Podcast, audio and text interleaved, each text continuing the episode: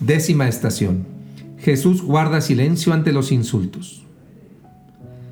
Te adoramos, oh Cristo, y te bendecimos.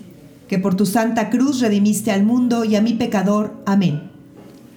El pueblo estaba mirando, los jefes se burlaban de él y decían, a otros ha salvado, que se salve a sí mismo, si es el Mesías, el predilecto de Dios. También los soldados se burlaban de él, se acercaban a ofrecerle vinagre y decían, si eres el rey de los judíos, sálvate a ti mismo.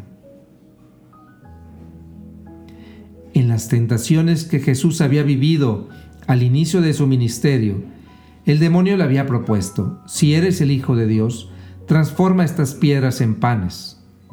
Ahora el demonio aparece de nuevo en boca de la turba, si eres el Mesías, sálvate a ti mismo. Pero Jesús sabe que su condición de ungido de Dios no era un don para él, sino para el pueblo.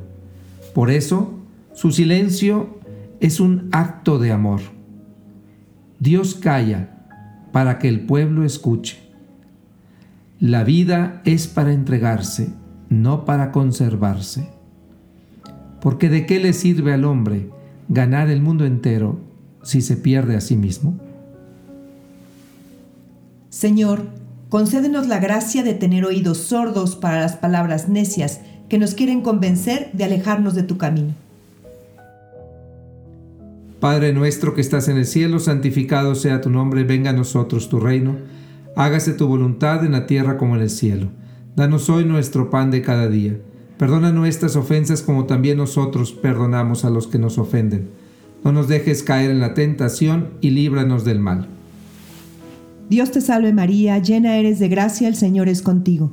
Bendita eres entre todas las mujeres y bendito es el fruto de tu vientre Jesús. Santa María, Madre de Dios, ruega Señora por nosotros los pecadores, ahora y en la hora de nuestra muerte. Amén.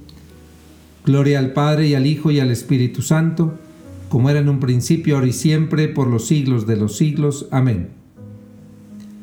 Señor, pequé, ten misericordia de mí pecamos y nos pesa, ten misericordia de nosotros.